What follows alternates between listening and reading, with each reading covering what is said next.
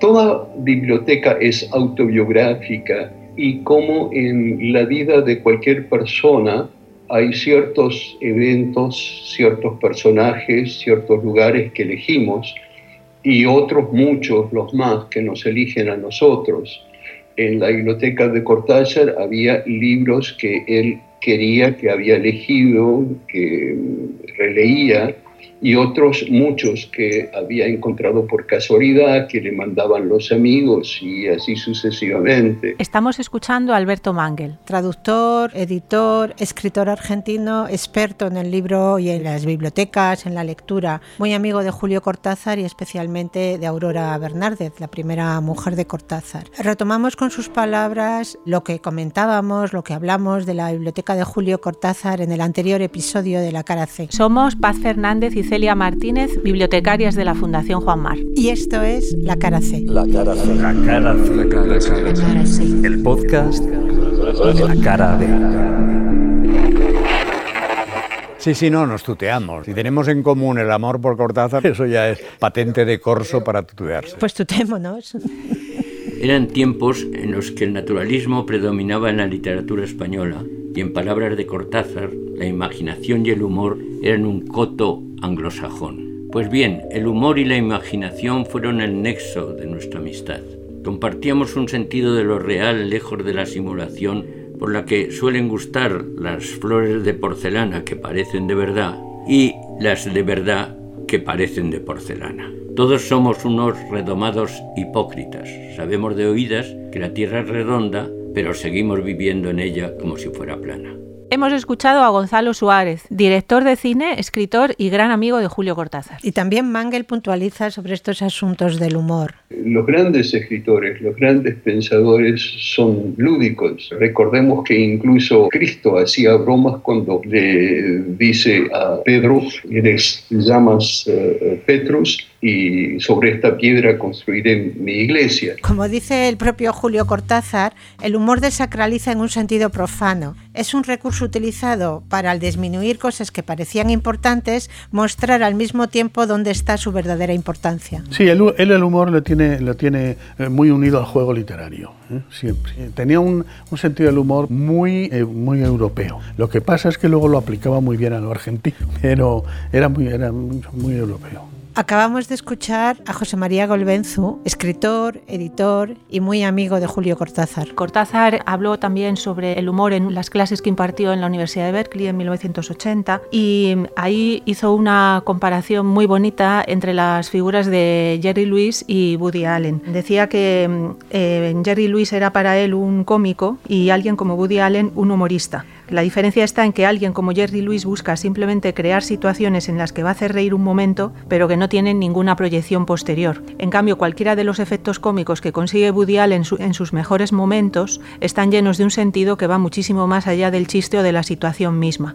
Contienen una crítica, una sátira o una referencia que puede ser incluso muy dramática. Yo creo que la vida está dividida en lo horrible y lo miserable, en esas dos categorías. Y lo, horrible son los, los enfermos incurables, los ciegos, los lisiados, no sé cómo pueden soportar la vida, me parece asombroso. Y los miserables somos todos los demás. Y es curioso porque en la biblioteca personal de, de Cortázar hay un libro de Woody Allen muy divertido que es Cómo acabar de una vez por todas con la cultura. Divertido, ¿eh?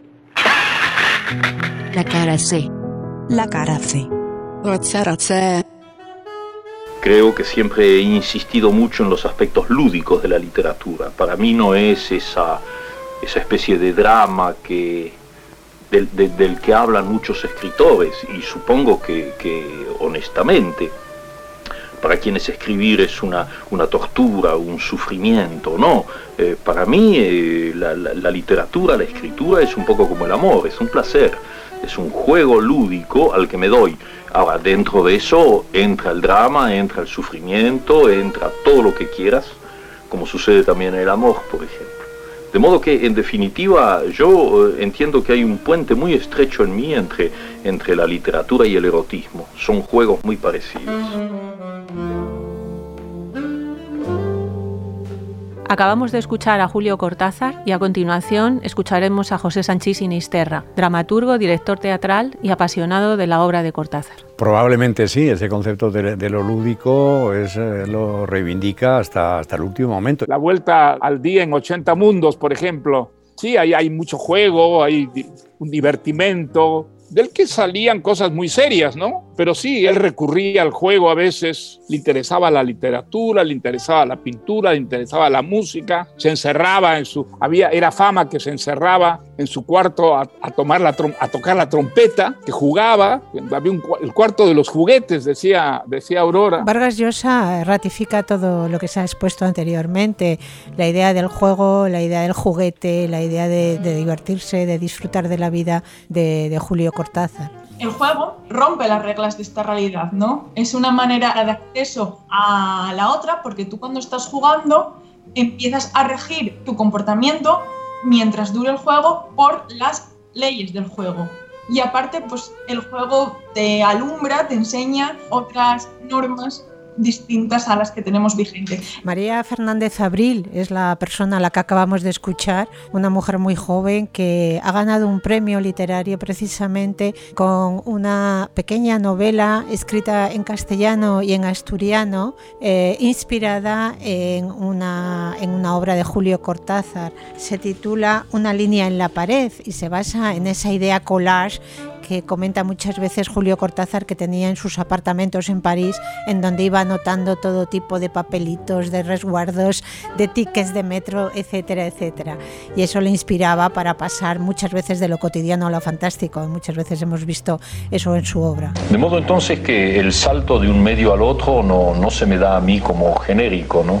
Eh, eso debe venir un poco tal vez de mi, de mi odio a todo lo que es etiquetas o clasificación eh, y que creo que se ve bien en lo, en lo, que yo llamo los libros almanaque, en donde se va saltando de textos en prosa a poemas, de ensayos a pequeños relatos y así sucesivamente. Esa, esa noción de juego en la escritura, y cuando yo hablo de juego, lo, hablo siempre muy en serio del juego, como hablan los niños porque para los niños el juego es una cosa muy seria. No hay más que pensar, cuando éramos niños y jugábamos, los que nos parecían triviales eran los grandes, cuando venían a interrumpirnos.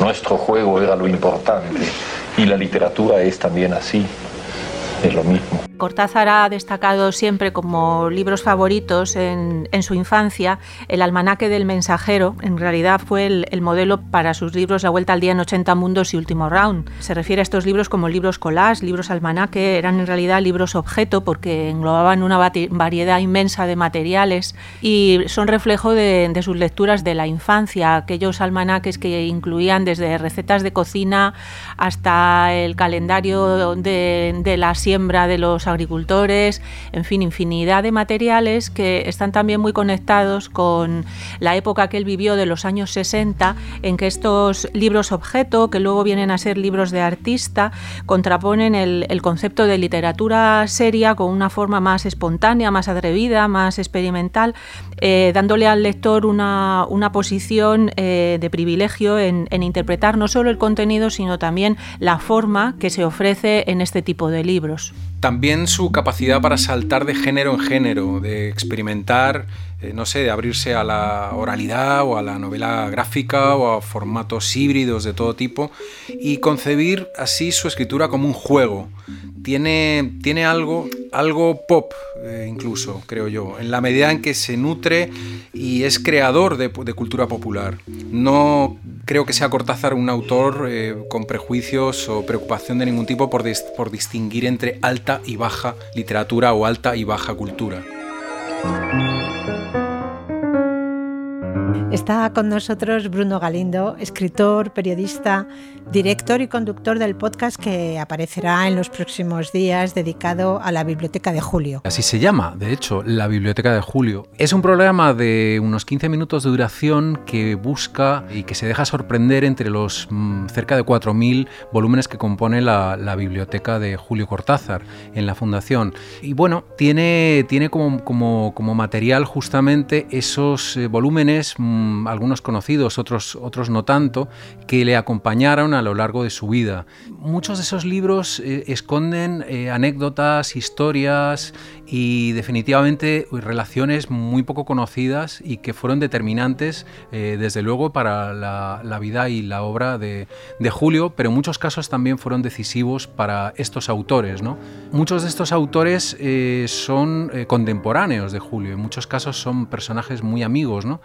Esto lo encontramos, muchas veces lo vemos en las dedicatorias de los libros y en las, bueno, en las, distintas pistas y en las distintas marcas que, vamos, que van apareciendo a lo largo de esas páginas, porque eh, Cortázar gustaba de marcar con, mucha delicadeza, pero con mucho tino, aquellas partes eh, de los libros que, le, resultaban interesantes o que le conmovían de algún modo. La idea del podcast es eh, acercarse y, tratar de desentrañar estos secretos eh, del autor y de, sus y de sus autores leídos también. Yo sé muy bien que un escritor no llega nunca a escribir lo que él quisiera escribir cada libro nuevo, un libro más es en cierta medida un libro menos, menos en ese camino para irte acercando al libro final y absoluto que nunca escribes, porque te mueres antes, ¿no?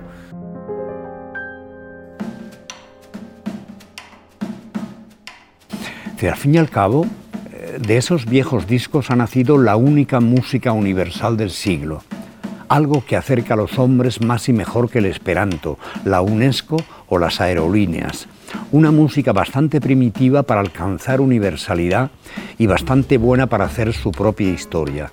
Una música que permite reconocerse y estimarse en Copenhague como en Mendoza o en Ciudad del Cabo que acerca a los adolescentes con sus discos bajo el brazo, que les da nombres y melodías como cifras para reconocerse y adentrarse y sentirse menos solos, rodeados de jefes de oficina, familias y amores infinitamente amargos. Estamos escuchando a José Sánchez Sinisterra eh, leyendo unas palabras sobre el jazz de Julio Cortázar. Todo eso en una música que espanta a los cogotes de platea, a los que creen que nada es, es de verdad si hay programas impresos y acomodadores y así va el mundo.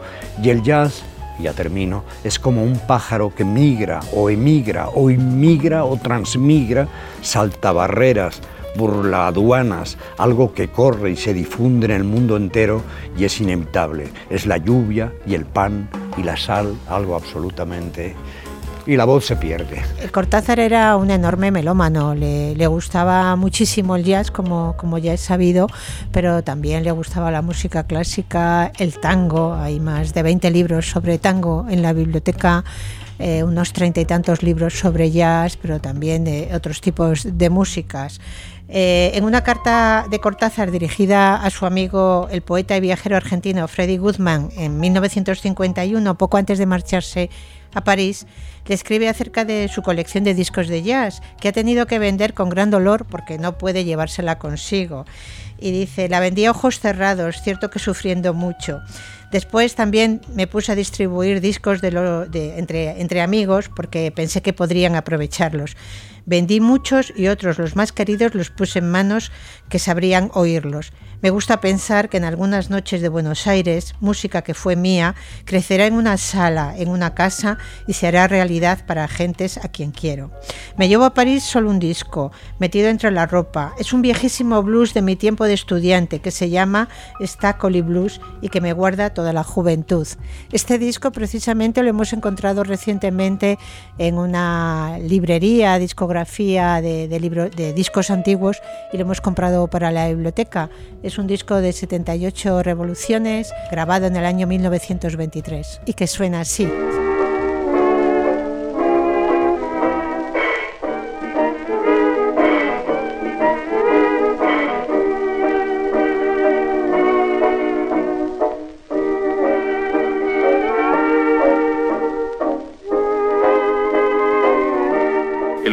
Es, es la exigencia, tiene algo de tiene algo de fatal. Y en cambio la novela te da la compensación de la, de la improvisación, de la libertad. Es la diferencia entre el jazz tradicional, que sería el cuento o la música de cámara, una sonata, y el, el free jazz o las formas actuales de música completamente abierta.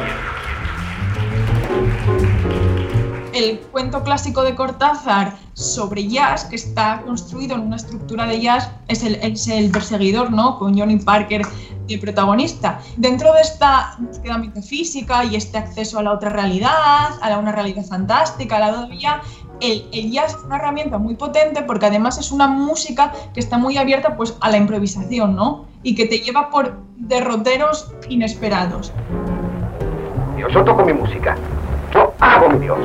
Yo. El jazz no es solamente música. Yo no soy solamente Johnny. Lo peor que te olvidaste de decir en tu libro es que yo no valgo nada. Que lo que toco y la gente idiota que me aplaude no vale nada. Y sobre este cuento, El Perseguidor, también nos habla Vargas Llosa. Yo creo que en el, el, el, Perseguidor se llama el relato maravilloso ese. Pues allí sí, allí claro, ahí hay una presencia del jazz que es, que es muy visible. Esto lo, lo estoy tocando mañana. Esto lo toqué mañana. Esto lo toqué mañana. ¡Esto lo toqué mañana! Creo que la, la, influencia de la música moderna y la música americana, sobre todo, estaba muy presente en él, ¿no? Y que a la hora de escribir, de alguna manera, se reflejaba, de alguna manera se expresaba esa, esa afición. Cortázar escribe El perseguidor junto a otros cuentos como Final de Juego y Las armas secretas en una época en que él mismo se considera que se define como, como su etapa metafísica. ¿no? Es en aquella etapa en que está la biblioteca llena de libros sobre antropología, filosofía, psicología, libros para comprender al ser humano, Bertrand Russell, Gilbert Durand, el concepto del hombre, y es la época en la que publica todos estos cuentos. Y él mismo explica, en la gran soledad en que vivía en París, de golpe fue como estar empezando a descubrir a mi prójimo en la figura de Johnny Carter, ese músico negro perseguido por la desgracia. Me llevó cada vez más a interesarme por los mecanismos psicológicos que se pueden dar en los cuentos y en las novelas. Estás escuchando La cara La cara Pero lo que pasa es que la noción de fantástico es una, una noción que también el diccionario... El cementerio. El, el cementerio ha, ha dividido para separarlo de lo, de lo real.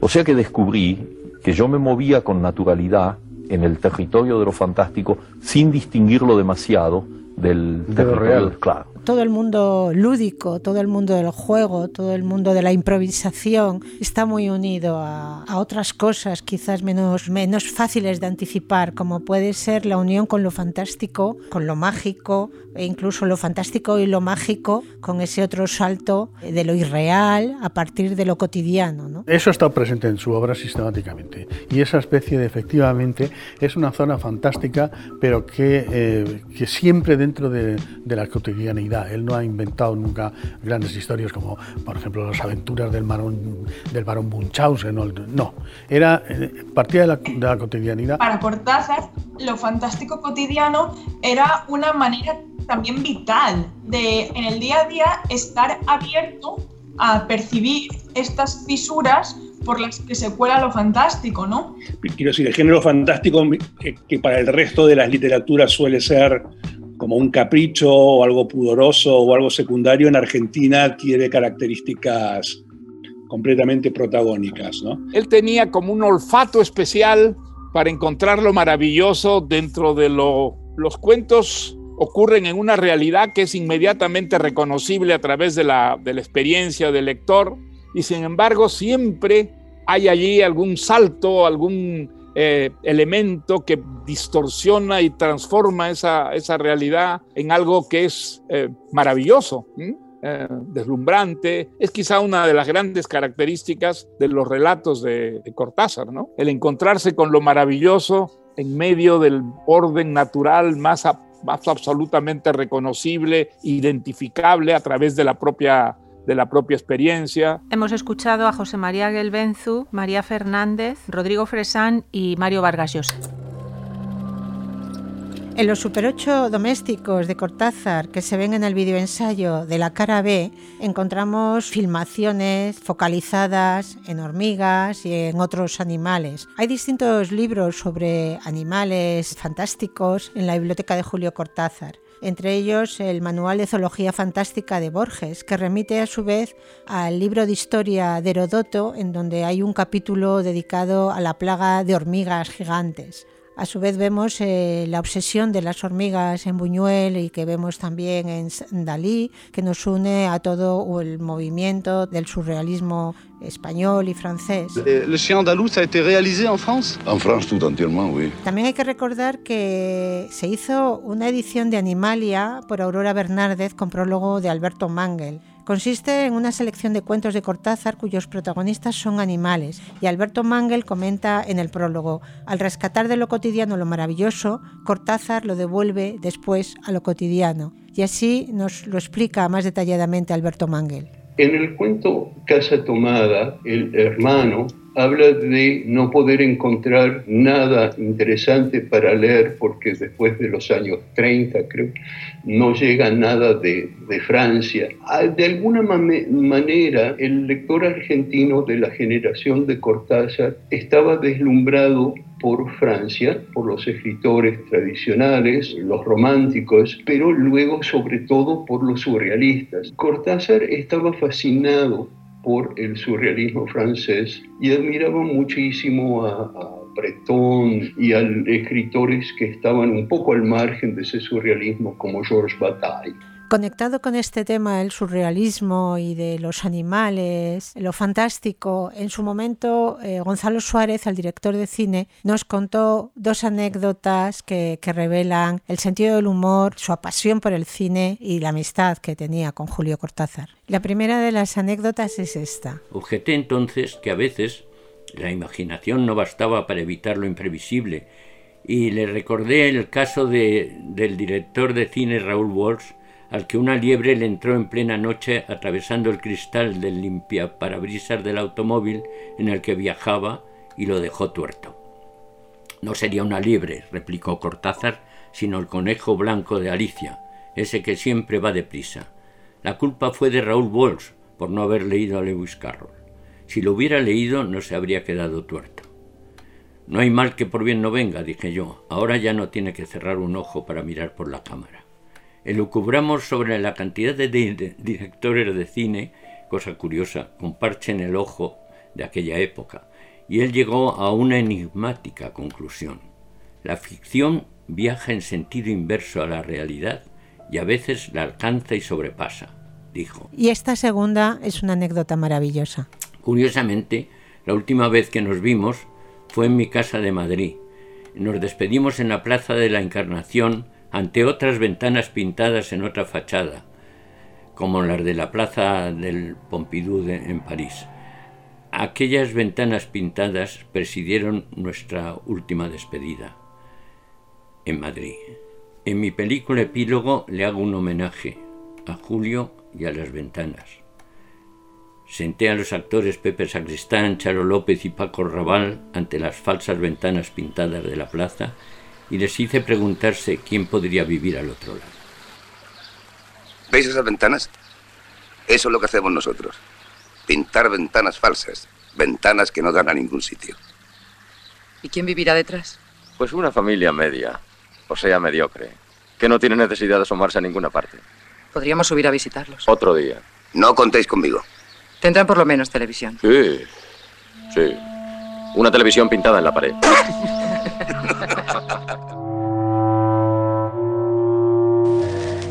Escucha estas palabras que, yo grabé en el pasado, es decir, en, en un tiempo que para mí ahora es el futuro.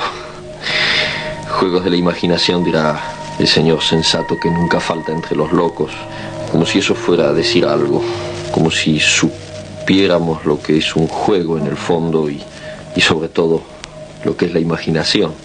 Mucha, mucha gente joven, bueno, yo entre ellos, le llevábamos las primeras cosas que escribíamos.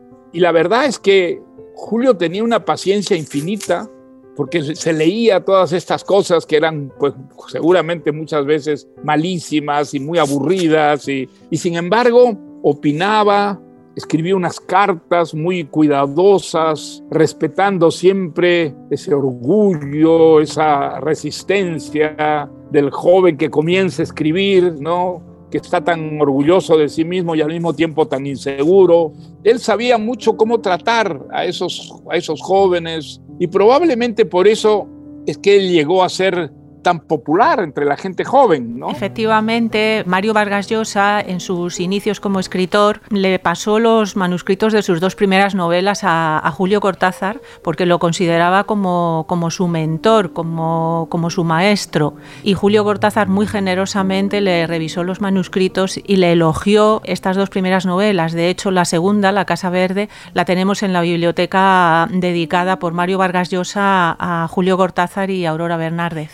Imaginaos a ese joven Mario Vargas Llosa entregando sus manuscritos a Julio Cortázar. Yo creo que él conecta muy bien con esa, esa juventud que es muy difícil, que es muy imprevisible, pero que están siempre a la búsqueda de elementos sorprendentes, desconcertantes, mágicos, maravillosos en la, en la obra literaria. Y creo que pues, la obra de Cortázar está plagada realmente de esos elementos, de tal manera que, hombre, aunque no, no sé qué es lo que leen, si es que leen los jóvenes de hoy en día, ¿no? Eso, la verdad, creo que es un gran signo de interrogación. Desde la biblioteca lo que podemos decir es que la gente joven sigue leyendo a Julio Cortázar, sigue levantando todo tipo de admiración, curiosidad, pasión, gente que viene de todas partes del mundo, gente que, que, tiene poco tiempo y pasa por la biblioteca a ver los libros de Julio Cortázar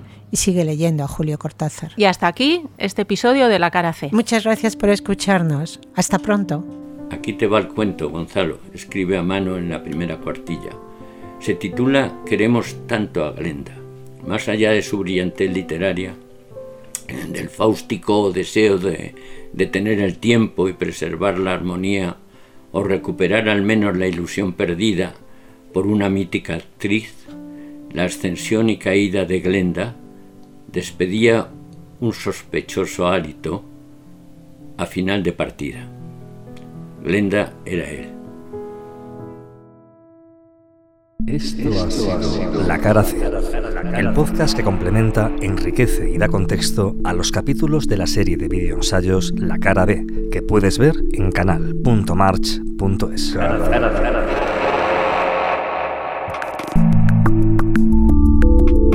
Este capítulo ha sido conducido por Paz Fernández y Celia Martínez y ha contado con la colaboración de Alberto Mangel, José Sanchís Sinisterra, Gonzalo Suárez, José María Gelbenzu, Mario Vargas Llosa, María Fernández Abril y Bruno Galindo, así como material de archivo del propio Julio Cortázar. Con la dirección, producción y música original de Javi Álvarez, la coordinación de Adriano Morán y la colaboración de Javier Ortega y Celia Hernández. Este episodio también han sonado Epistrophe y Round Midnight interpretadas por Moisés P. Sánchez y Loverman interpretada por Perico Sambit Quartet.